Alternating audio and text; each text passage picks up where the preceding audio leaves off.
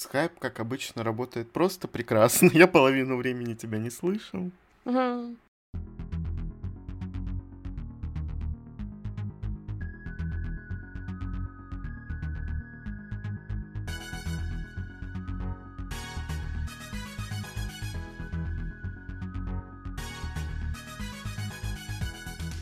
Всем привет! Привет! С вами снова книжный подкаст Reds and Heads. И мы его ведущие Маша и Игорь. Мы вернулись, наконец, из нашего летнего отпуска с новым сезоном.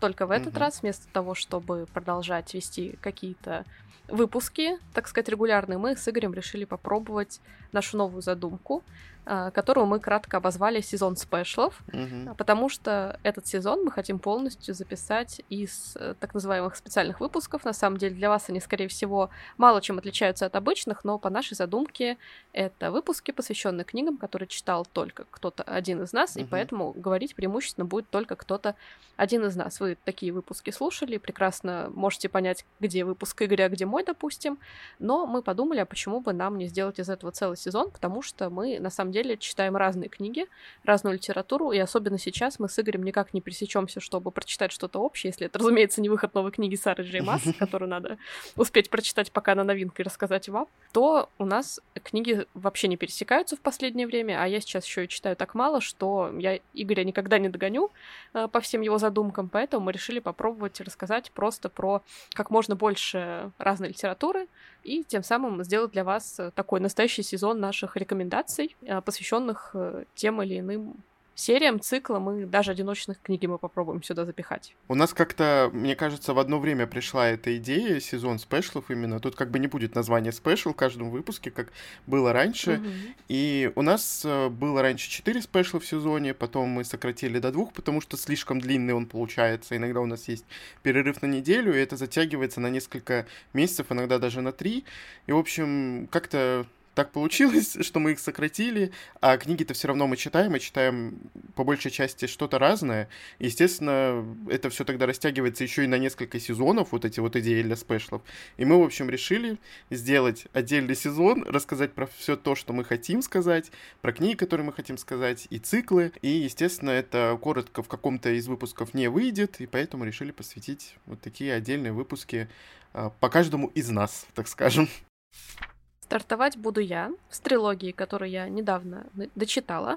На самом деле выходить она начала прям давным-давно. Как сейчас помню, то ли 2017 год это был, а, то ли чуть-чуть совсем попозже. А, практически сразу за первой книгой Ли Бардуга в нашей стране эта книга вышла, потому что, а, в принципе, могу понять, почему они чем-то похожи. Угу. Я говорю о трилогии Эмили Дункан, которая называется «Нечто темное и святое». Ее первая книга называется «Жестокие святые». Наверное, вы ее видели, потому что она то время очень хорошо рекламировалась, и самая первая книга в цикле всегда, как известно, самая такая популярная, хайповая и так далее. Но, что интересно, у нее самая худшая оценка на Лайвлибе из всей трилогии. Угу. Почему-то внезапно.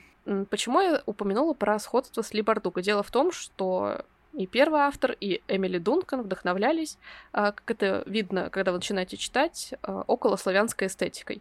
То есть, если у Ли Бардуга там прям характерная есть страна, которая списана с Российской империи в прошлом, это страна Равка, где есть маги, где а, кафтаны, цари, а, такие русские имена какие-то, есть э, похожие слова. Угу. У Эмили Дункан все немножко по-другому, потому что она решила придумать мир, в котором а, есть конфликт двух огромных стран, одна из которых поклоняется богам, они очень похожи на языческих богов. Среди них есть, например, богиня смерти Марженя.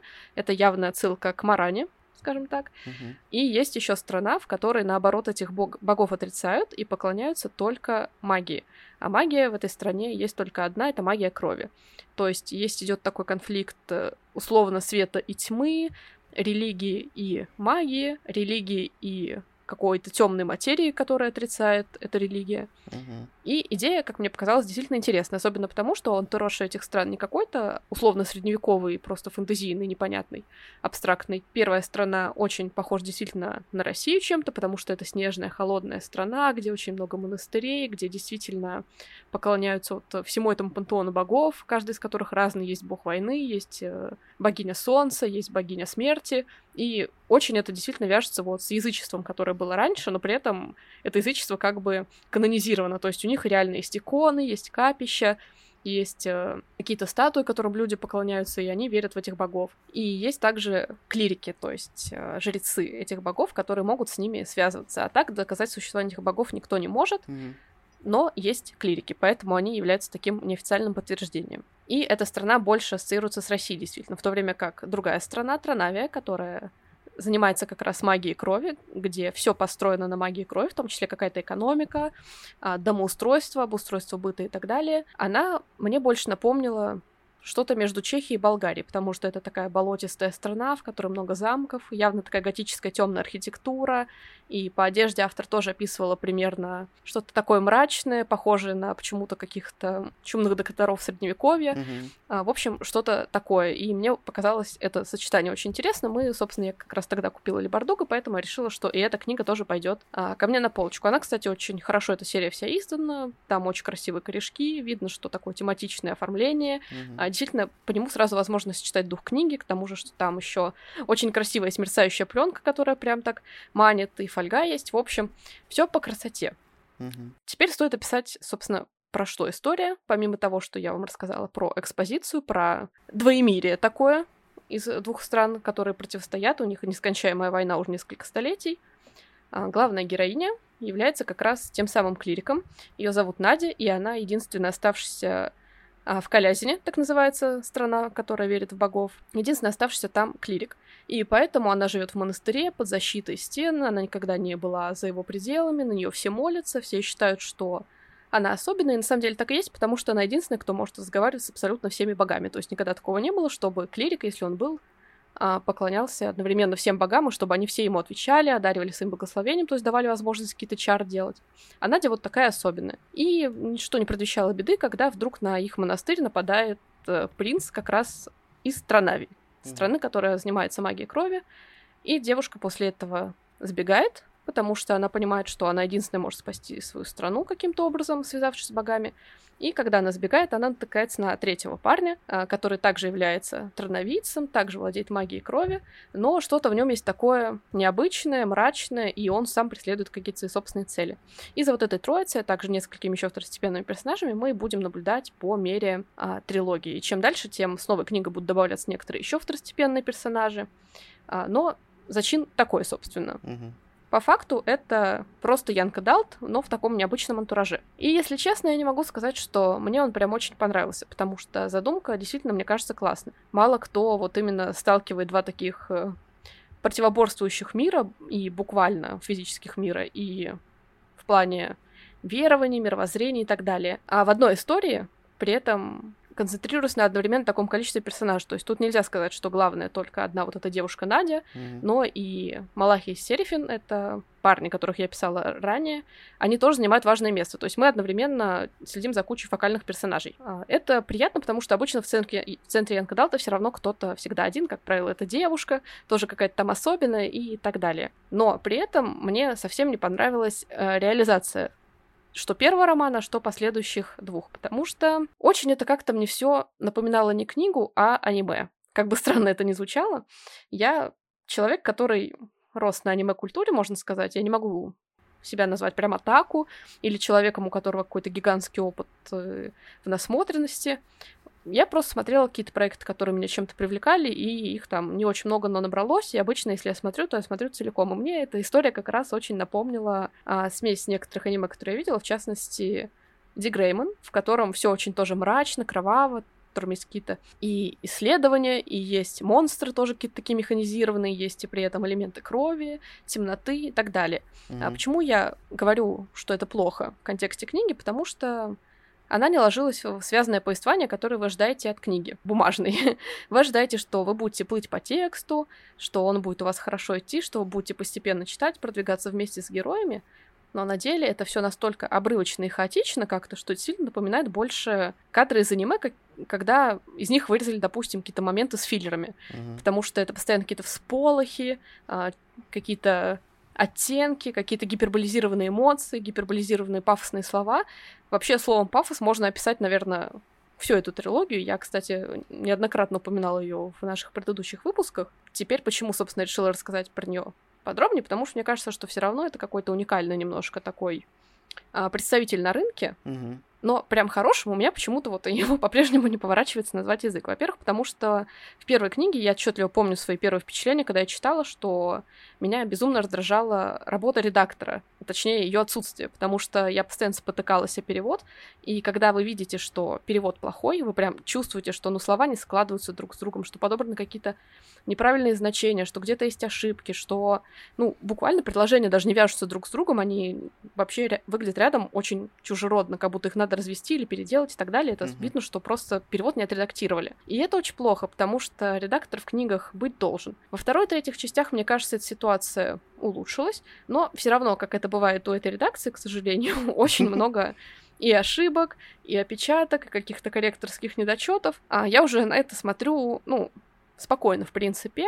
Хотя меня это немножко раздражает, потому что, ну, там достаточно такие видные, очевидные моменты, которые можно было бы заметить, если бы книгу просто проверили перед сдачей еще разок. Но, как бы, кидать камни мы за это не будем, потому что все равно сейчас мы больше говорим про содержание. Я сколько раз рассказывала Игорю, он мне, в принципе, говорил, что звучит, наверное, интересно и, наверное, кому-то понравится. Uh-huh. Но у меня прям проблема с этой трилогией. Я ее очень долго читала. Она, правда, и долго выходила, опять-таки, повторюсь. Почему-то даже реже, чем раз в год выходила книга. И когда вы читаете за тем, вот как Надя перемещается а, вместе с другими героями, вы все время не можете связать а, текст в какое-то одно единое полотно. Вы читаете обрывочек, вы отрывочек, вы его понимаете, дальше идет какой-то резкий обрыв, после чего снова идет более-менее удобоваримый фрагмент текста, потом снова какой-то обрыв. То есть все очень хаотично и действительно с полохами.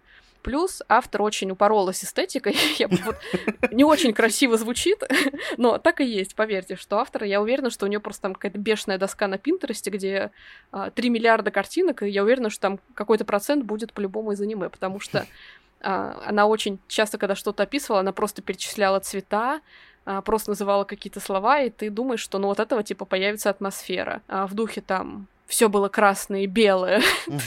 не знаю. А, это было почему-то очень смешно и со мной не работало. И точно так же в город, города, когда она какие-то там описывала, что все было белое, все было черное, повсюду летал пепел, и там, пожалуй, ну вот это все описание, которое вы доставились, то есть мне часто приходилось додумывать. Единственное, что она детально описывала, это одежду. Видно, что она тоже вот прям захотела придумать дизайн костюмов от определенной страны, в частности, Транави, потому что они действительно такие мрачные жнецы смерти, там вот прям в хорошем смысле анимешные уже, потому что в аниме всегда заморачиваются над внешними видами героев, всегда придумывают какие-то прикольные костюмы, в частности, опять повторюсь, в сравнении с Дигрейманом, где mm-hmm. у всех разная форма, такая прям мрачная. Прям вот если вы не смотрели, вы сейчас загуглите и посмотрите, во что одеты герои, и вы поймете по их форме, что а, действительно автор вот как-то эту эстетику хотел связать с мрачной атмосферой э, самого своего произведения, аниме-сериала. И здесь автор, мне кажется, сделала то же самое.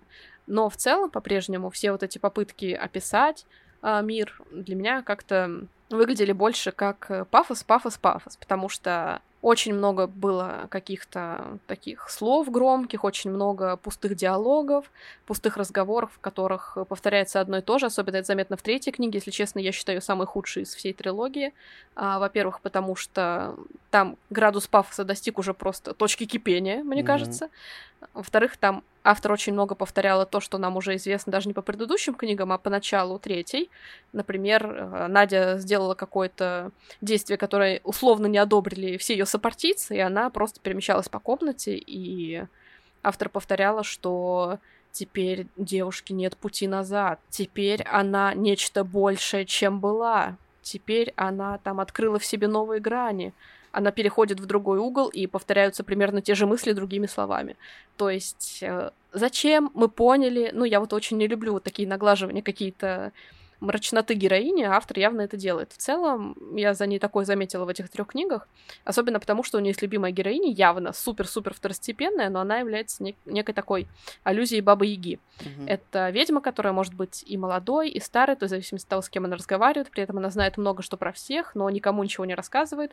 И вот каждый раз, когда эта ведьма в книге открывает рот, это просто поток слов бессвязный, но поток э, пафосных, повторюсь, громких слов в духе а, «девушка и чудовище», кровь, пепел, золото, сталь, снег. Почему здесь снег? Почему здесь парень? Почему здесь девушка? Ты вот это читаешь и думаешь, господи, за что? Ну, для меня так, потому что я не знаю, я очень тонко как-то чувствую вот этот весь пафос в книгах, и меня он, если честно, раздражает, потому что когда автор пытается вот таким образом возвысить э, героев, возвысить свое произведение, возвысить, возвысить свою атмосферу, которую автор создает в книгах, а, ты понимаешь, что он, скорее всего, не справляется и пытается вот как бы все равно тебя склонить на свою сторону. Типа, блин, слушай, я честно пыталась, читатель, угу. ты мне поверь, вот тебе крест, как говорится.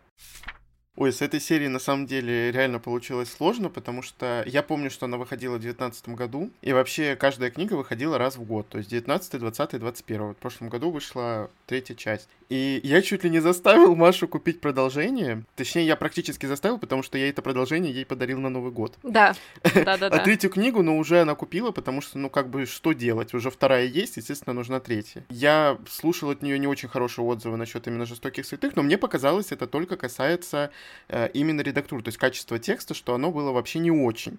То есть это даже мягко угу. сказано. В целом, вот отзыв я плохо помню, но я помню, что там было что-то интересное, то есть что-то необычное. И потом, когда ты уже там читала вторую и третью книги, ты присылала мне вот эти вот отрывки, они, правда, очень смешно звучат. Там столько вот, там вот прям реально пафос, там каждый встает на ступенечку и начинает вещать. И mm автор такая сменяется вместе с героями и начинает тоже вещать про них же. И мне кажется, это реально какой-то вот такой определенный у нее стиль повествования, э, который либо понравится, либо не понравится. То есть либо он будет бесить, либо э, как бы тебе будет нормально интересно читать. Ну, как я понимаю, ты находилась где-то посередине, да, то есть тебя вроде это местами бесило, а вроде и читаешь, и читаешь. Или как? Ну, мне первая книга понравилась больше всех из них. Mm-hmm. Но при этом я понимаю, что ну, типа, автору 15 он посмотрел Ди Грейман. Ну, как-то так. Ну, у нас не впервые, наверное, такое в литературе, что есть ощущение, как будто бы автор э, включает э, аниме и начинает переносить его в текст. Я вот про несколько книг уже таких слышал, в том числе «Все ради игры» тоже выходит на этот uh-huh, пьедестал. Uh-huh. Я слышал да, такое да, да. про э, цикл «Алая зима», не помню, Аннет Мари, кажется, автор. А, тоже uh-huh. многие рассказывают, вот те, кто смотрел аниме, вообще увлекался вот этой вот всей эстетикой, есть ощущение, что автор включает и начинает реально описывать картинку, которую он видит перед собой. То есть они заимствуют вот этот вот анимешный стиль, и с одной стороны, это правда, эта литература, она как-то выделяется вот из всей массы, то, что у нас написано, массы Янка Далта, потому что она какая-то mm-hmm. другая. То есть мы что-то такое мы видим очень редко. И поэтому, может быть, эти книги находят поклонников, может быть, как раз-таки и у анимешников они Э, непосредственно в фаворитах эти книги, потому что, ну, «Жестокие цветы», я помню, очень часто пропадали из продажи, и вообще там, не знаю, какая уже по счету допечатка, и, по-моему, даже нет сейчас продолжения в наличии, то есть его не купить, видимо, будет доп. тираж какой-то. Ну, то есть, с какой-то стороны, это вот, ну, вот такой вот вид литературы, как я понял, особенно по тем отрывкам, что Маша мне присылала. Ну, это правда, это очень смешно, там можно собрать просто целую коробку с мемами. Да, ну то есть вот что объединяет с все ради игры трилогии, некоторые сцены диалога, в частности, вот во все ради игры, а, выглядят очень смешно, не натурально в книге, но при этом я их легко вижу на экране, когда смотрю аниме, допустим. И это не критика какая-то а, анимешного стиля мультипликации в целом, потому mm-hmm. что на экране это все органично, реально. А, там в первую очередь идет что-то визуальное, потому что книгу ты читаешь, э, твоя фантазия должна дорабатывать. Там текст превалировать всегда должен. В аниме mm-hmm. текста как бы нет. Поэтому да. все, с чем могут работать э, художники, это с рис- рисовкой. Они придумывают сцены, они придумывают диалоги и так далее. И поэтому что-то можно сказать словами, гиперболизировав, а что-то дорисовать. А в тексте, на мой взгляд, это делать, ну, даже не то, что неправильно, но будет реально вот это смешное ощущение того, что ты наблюдаешь театр одного актера какой-то. А, у меня, во всяком случае, так сложилось, и мне бы хотелось, на самом деле, чтобы в этой книге было поменьше пафоса, потому что если бы его оттуда вот выжать, так сказать, как водичку из губочки грязненькую, задумка же действительно крутая, что автор создает мир, в котором все как бы плохо, котором и то, и то мрачное, в котором нет откровенного прям света, откровенной тьмы, то есть что в Калязине, религиозной стране, свои проблемы, что в Транавии, стране магии и крови, свои проблемы, везде а, что-то не так. Везде плохо, условно, потому что грядет какой-то большой мировой конфликт. Нет идеальных героев, опять-таки, несмотря на то, что кого-то там можно назвать Мэри Сью, кого-то можно назвать Марти Сью, все равно герои вас э, периодически будут отталкивать, потому что Надя какая-то не очень понятная в этом плане для меня как героиня. Обычно авторы их либо нахваливают, либо как-то возвышают. Здесь она при этом периодически ведет себя несоответствие своему характеру. То есть она то язвит, то вещает что-то пафосное, но при этом она описывается как человек, который, наоборот, вот такой разумный, кроткий mm-hmm. в начале и так далее. Возможно, это была эволюция персонажа, которую я пропустила. А, но кто знает, к чему я это, собственно, вела? К тому, что а, задумка мне действительно очень понравилась, потому что такая вот околославянская эстетика рассмотрена а, с немножко вот нетипичной стороны, не лубочной, не клюквенной. Это не только кафтаны, которые есть, это не только купола, это не только там императорская семья. Здесь это действительно такой, условно, старославянский пантеон, и при этом есть еще, допустим, такая страна, как Транавия, которая явно вдохновлялась немножко а, не русской действительностью, скажем так. Угу. И очень обидно, что вот такая задумка, она немножко погрязла вот в желании автора навести пафосу. Особенно этим, как я повторюсь, страдает третья книга, потому что мне она не понравилась больше всего. А, помимо того, что я писала в начале, то, что много повторений одного и того же пафоса ради, и непонятных рефлексий героев тоже очень много, там еще и провален финал. А это самое худшее, что можно сделать в трилогии, когда у вас книги жирненькие, каждая угу. из книг. И я не знаю, как можно было а финальный бой вообще, ну, пропустить. То есть это то событие, к чему мы шли все три книги, условно. Во всяком случае, всю, пер... всю третью точно. Автор его просто не стала описывать, она его пропустила, и там дальше, ну, типа, все хорошо. Все выжили. И ты такой, ну как бы что?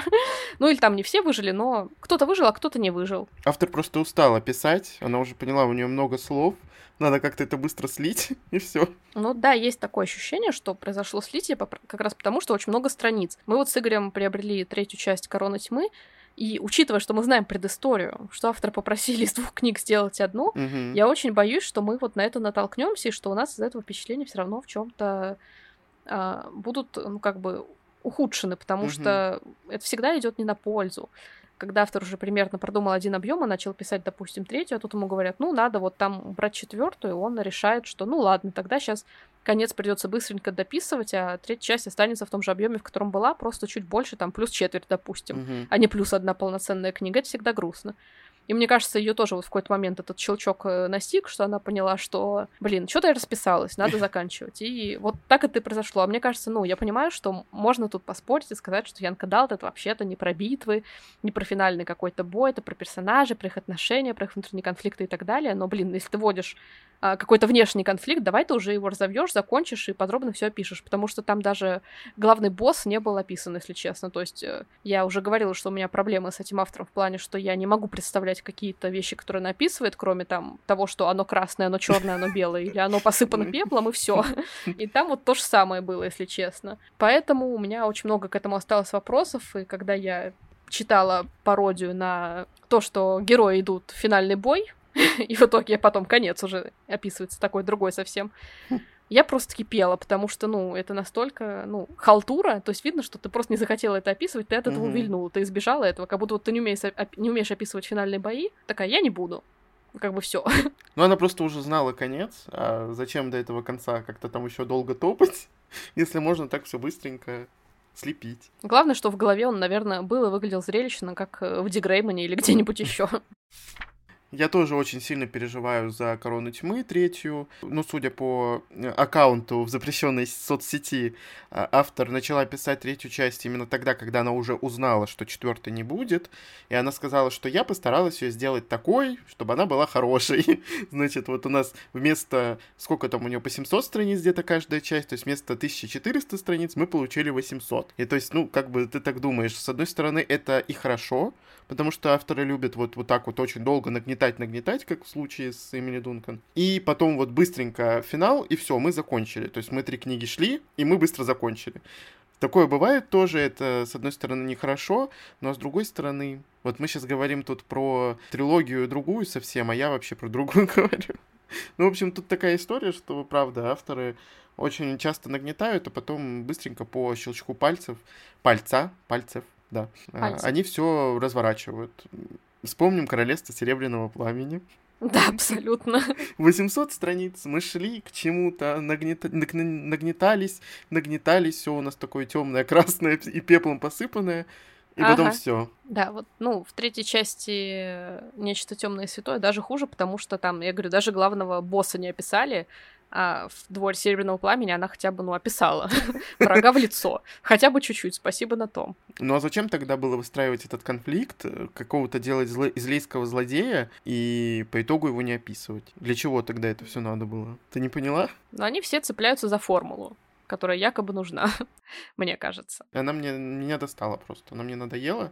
То, что есть какой-то злодей, с которым надо разобраться, и разбираться мы будем с ним э, 2000 страниц. Нет, разбираться мы с ним будем 5 страниц, 2000 страниц, мы будем к этому морально идти. Ты не, не понимаешь. И морально, и физически мы до него будем идти, а потом раз, и все.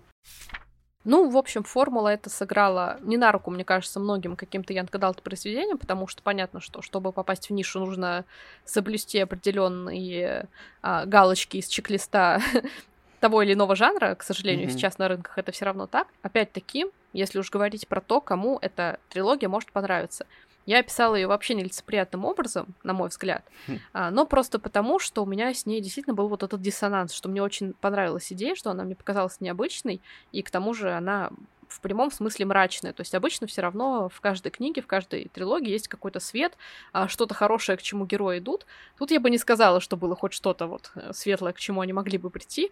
Здесь действительно сплошные мрак и кровь, как сказала бы автор. Я вот настолько прониклась рассказом вам, что даже уже вот переняла этот чудесный дух повествования.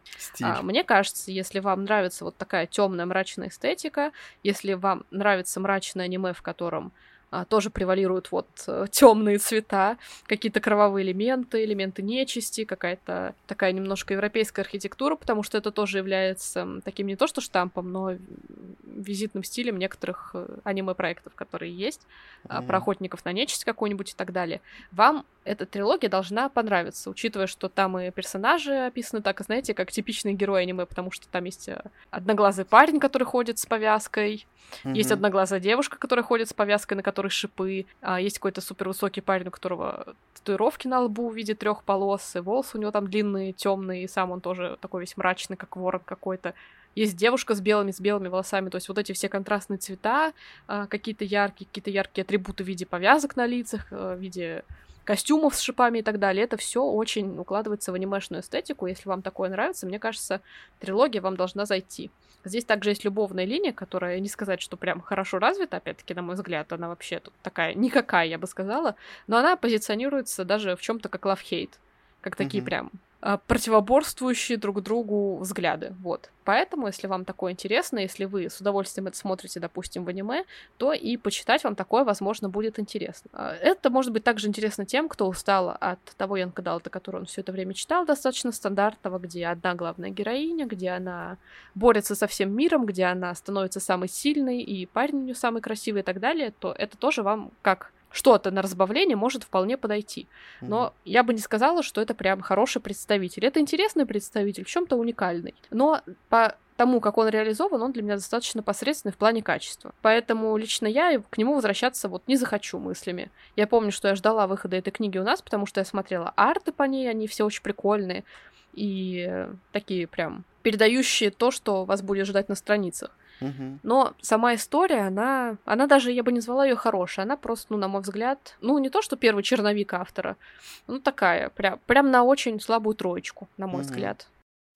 Ну, ты, кстати, упомянула оценки, что у первой части оценка ниже, чем у последующих, потому что человек начинает читать первую часть, она ему не нравится, он ставит плохую оценку и идет, не идет, короче, никуда дальше, он не, не читает продолжение. А люди, которым понравилось, они идут читать продолжение и в целом ставят хорошую оценку, поэтому вторая может быть всегда лучше по оценке, но не значит, что она лучше по качеству. Это просто люди, ну, которым зашла эта книга, они пошли читать продолжение, и им она тоже понравилась. Кстати, на Гутриц у третьей части самая низкая оценка из серии вообще. Хотя, ну, как бы, мало людей дошло до третьей части. Вот Маша в их числе. Да, я дошла, я даже не знаю, гордиться этим или как. А, ну да, это правда, что люди отваливаются с каждой новой книгой, и те, кто остаются, они явно за что-то полюбили историю, им есть за что и похвалить, и поэтому они не прям скупятся на баллы. Возможно, это неплохо, но мне вот действительно по сердцу вообще максимально не пришлось, и наоборот, я дольше фотографировала какие-то отрывки Игорю, кидала, чтобы посмеяться, чем читала... Зато было смешно. Да, зато мы немножко посмеялись. Как бы плохо это не звучало для автора, возможно, но, ну, правда, если этот пафос можно было черпать оттуда не то что ложками, а вот такими здоровенными половниками. А, поэтому если вас это заинтересовало, наше описание, возможно, это также послужит поводом вам попробовать почитать первую часть. Я, если честно, вообще заинтересован, возможно, в этой серии. Вот все, что Маша описала, если я когда-нибудь пойду читать эту книжку, первую хотя бы просто, я буду знать, что там. Я буду знать, на что ориентироваться, чего ожидать, потому что Маша явно не ожидала того, что получила. Я не знаю, зачем я ее заставил читать дальше, потому что она еще и первую перечитывала часть, чтобы прочитать вторую, потом третью. И как-то, короче, так получилось. Но поскольку это все-таки такой уникальный, грубо говоря, представитель, ну, не зря, возможно, потратила время. Вот ознакомилась. Теперь со спокойной ну, душой это... можно анхолить. Это читательский опыт. Да. Опыт, он лишним не бывает никогда, что в жизни, что в книгах. Ну что же, первый выпуск, пилотный выпуск э, сезона спешлов, так называемый, закончен. Начала Маша с такой, ну, довольно интересной серии. Все же, даже если вот есть какие-то такие минусы, и надеемся, что вам понравился этот выпуск, возможно, вы заинтересовались, или вам просто было приятно слушать, и вы ждете следующих выпусков, и вам интересно, что там дальше мы приготовили. В общем, большое спасибо еще раз. Вы, как всегда, знаете то, что вы можете слушать наши подкасты еженедельно в среду на всех подкаст-платформах. Всем пока! Пока.